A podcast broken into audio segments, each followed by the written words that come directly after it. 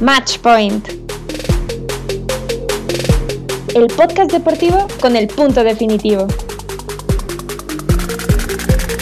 ¡Comenzamos!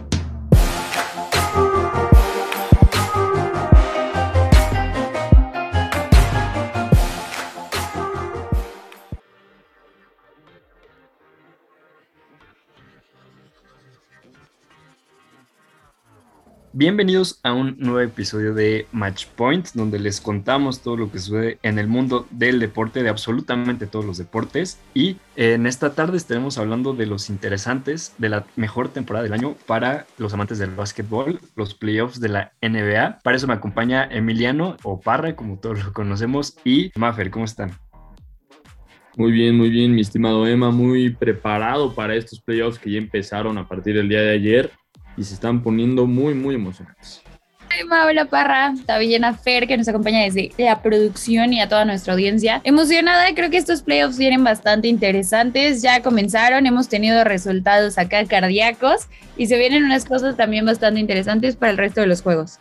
Y como lo mencionas, es, es una temporada muy interesante, de muchas sorpresas en especial, y es que apenas esta semana, empezando el, martes fue el torneo de play-in que para muchos eh, se podría decir que es como un tipo repechaje, ¿no? Como muchos lo conocen, que prácticamente juegan los, los equipos, juegan cuatro equipos para pelear un lugar en su conferencia, es decir, juegan el 7 contra el 10, el 8 contra el 9 de cada conferencia y de ahí sale un único ganador que ese, digamos que logra su pase a los playoffs y de ahí, ahora sí, ya es el 1 contra el 8, el 2 contra el 7, 3 contra el 6 y así sucesivamente. Entonces, yo creo que en, esta temporada de verdad hay equipos sorpresa, hay equipos revelación, pero también hay equipos que han decepcionado, como los Lakers que no estuvieron en el playoff.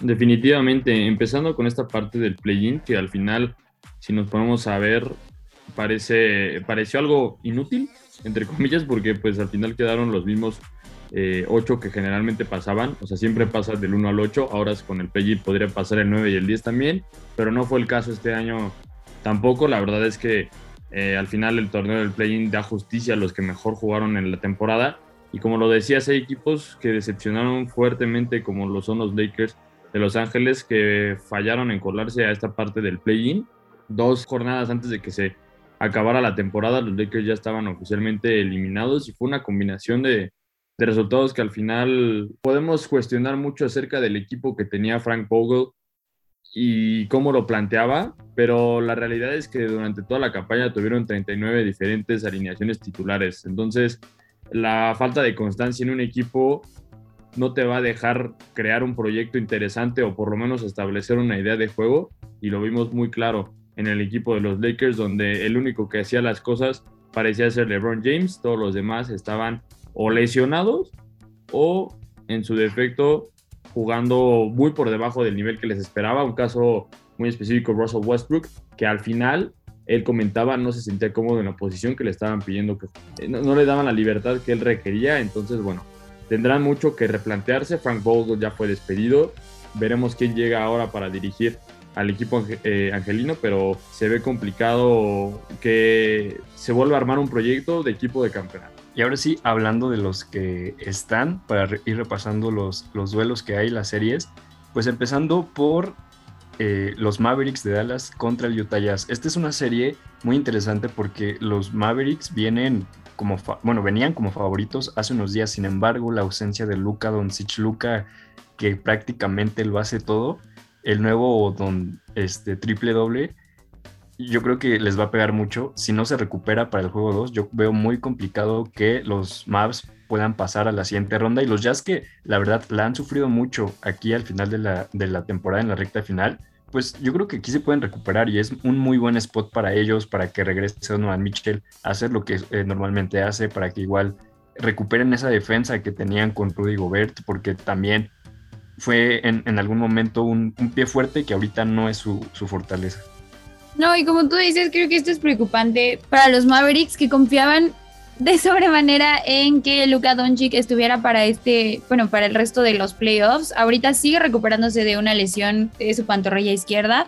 Entonces ya perdió, ya, ya se perdió el primer encuentro contra el Jazz, que se llevó este primer encuentro y los pone en una posición bastante cómoda, diría yo, para llevarse la serie. Entonces creo que en este momento la ventaja la tiene el Jazz y en caso de que Luka Doncic siga sufriendo el resto de la postemporada, en caso de que logren sacar el siguiente juego, porque yo creo que ya perdiendo dos juegos seguidos, los Mavericks ya perderían cualquier esperanza para avanzar en el resto de, los playoffs. Definitivamente, y más como locales, ese es el problema que tienen ahorita, que necesitan sacar ventaja de local.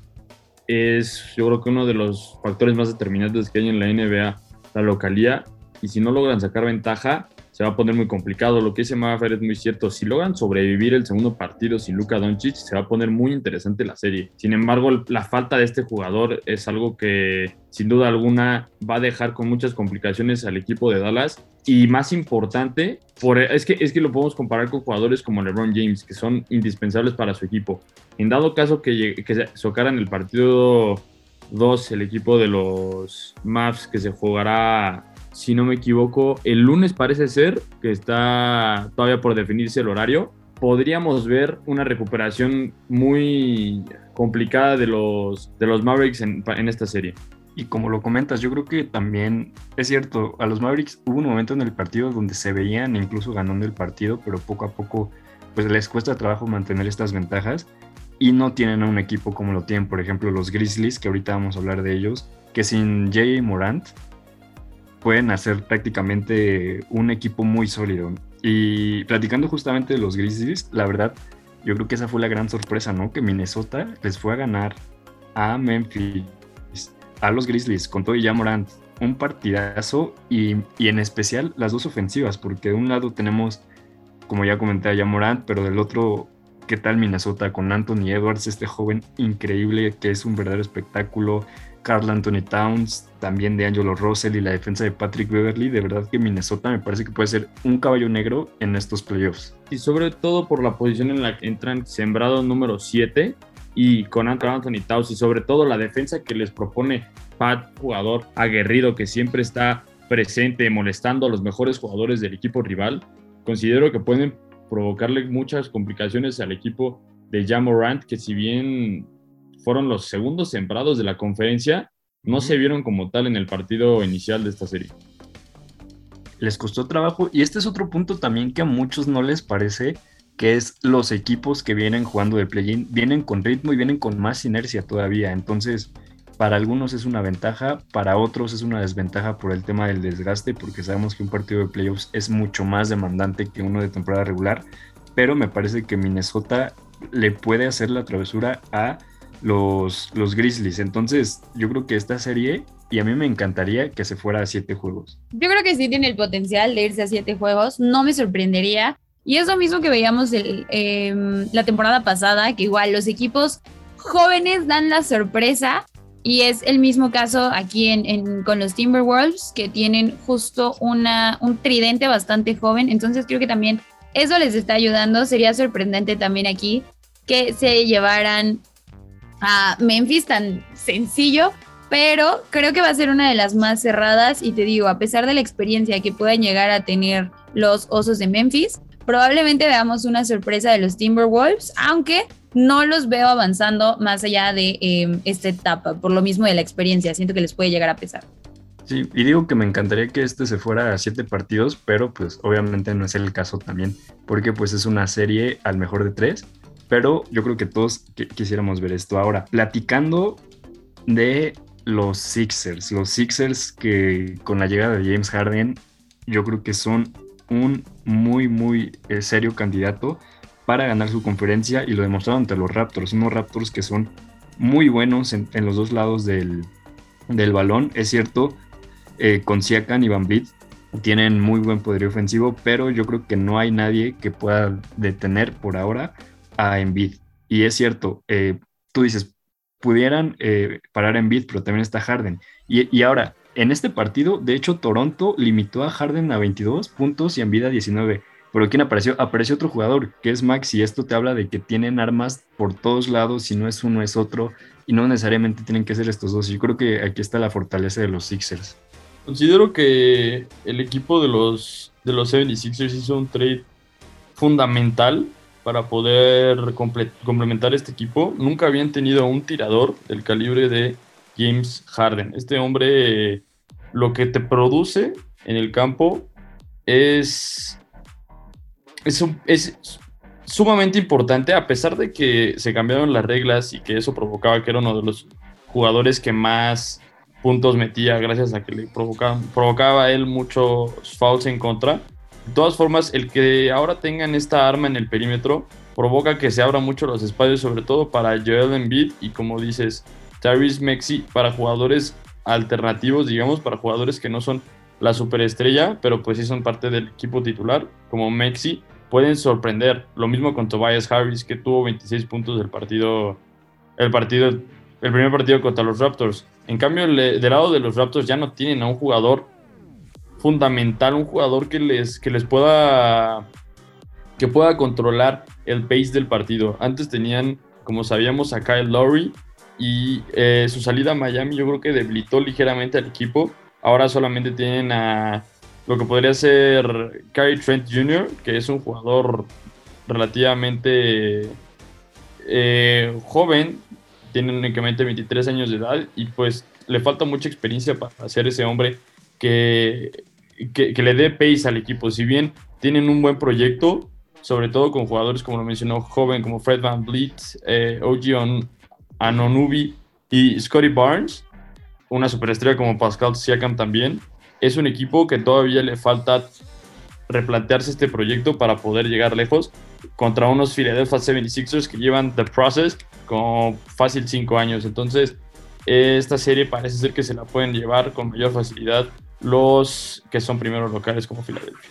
Y de hecho, ya recordamos que esta serie tiene mucha historia. Recordemos ese juego de los de la final de conferencia, ese último juego entre los Sixers y los Raptors, cuando Kawhi Leonard estaba en los Raptors en el cuando fueron campeones en el año 2019, si no me equivoco, eh, que literalmente en el último segundo los eliminaron y hasta ahí quedó su camino. Entonces los Sixers yo creo que este puede ser el año. E, este año puede ser el bueno, como dirían otros aficionados y de verdad que yo veo llegando muy lejos a este equipo después. Los Warriors que me sorprendieron, la verdad, me sorprendieron los Warriors por el punto de que habían sufrido un poco también al final, en la recta final de la, de la temporada regular.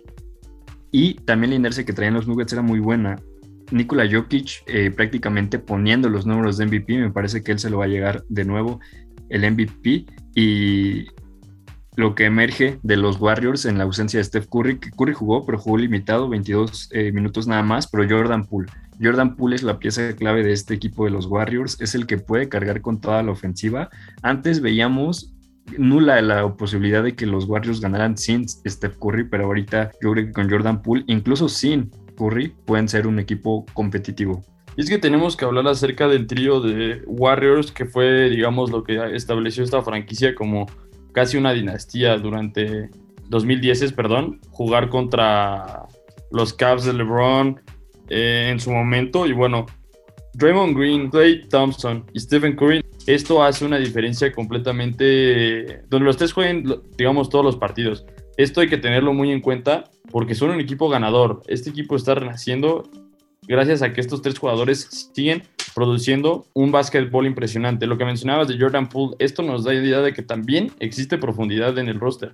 Andrew Wiggins y Kevin Looney, que fueron los otros titulares, además de Clay y Draymond Green, están demostrando capacidades desde muy jóvenes para poder ser la profundidad de roster que necesita este equipo y eventualmente llevarlos a lo que podría ser un campeonato. Yo los veo como unos fuertes candidatos este año. Y es que creo que ya era justo que a los Golden State Warriors los viéramos como candidatos fuertes, sí, por la profundidad que tienen en el roster y sobre todo porque este es su primer partido desde 2019. Entonces creo que ya tenían ganas de estar en, en, los playoffs y sobre todo ser protagonistas pues de una victoria. Entonces aquí creo que es más que nada destacar, como ustedes ya dijeron, el trabajo de Paul, que al final tuvo una segunda mitad súper explosiva y que fue creo que la clave para que se llevaran el la victoria de esta primer serie. Además, tuvo los 30 puntos, 9, 13 tiros en el campo y pues fue su debut en playoffs. Entonces la verdad es que es un roster joven, van agarrando experiencia y ya de la mano de un buen entrenador como lo es Steve Kerr, van a llegar lejos. No me sorprendería que llegaran ahora sí a un partido, pues ahora sí final, porque ya les toca, creo yo, a los Golden State Warriors. Yo creo que esta serie puede ser una de las más parejas. Yo le tengo fe a los Nuggets de Denver y en especial a Nikola Jokic. Además, porque en el calibre que está jugando de MVP, veo muy poco probable que lo logren parar a él. Al equipo podría ser, pero veo esta serie también yéndose probablemente al, último partido donde se decida.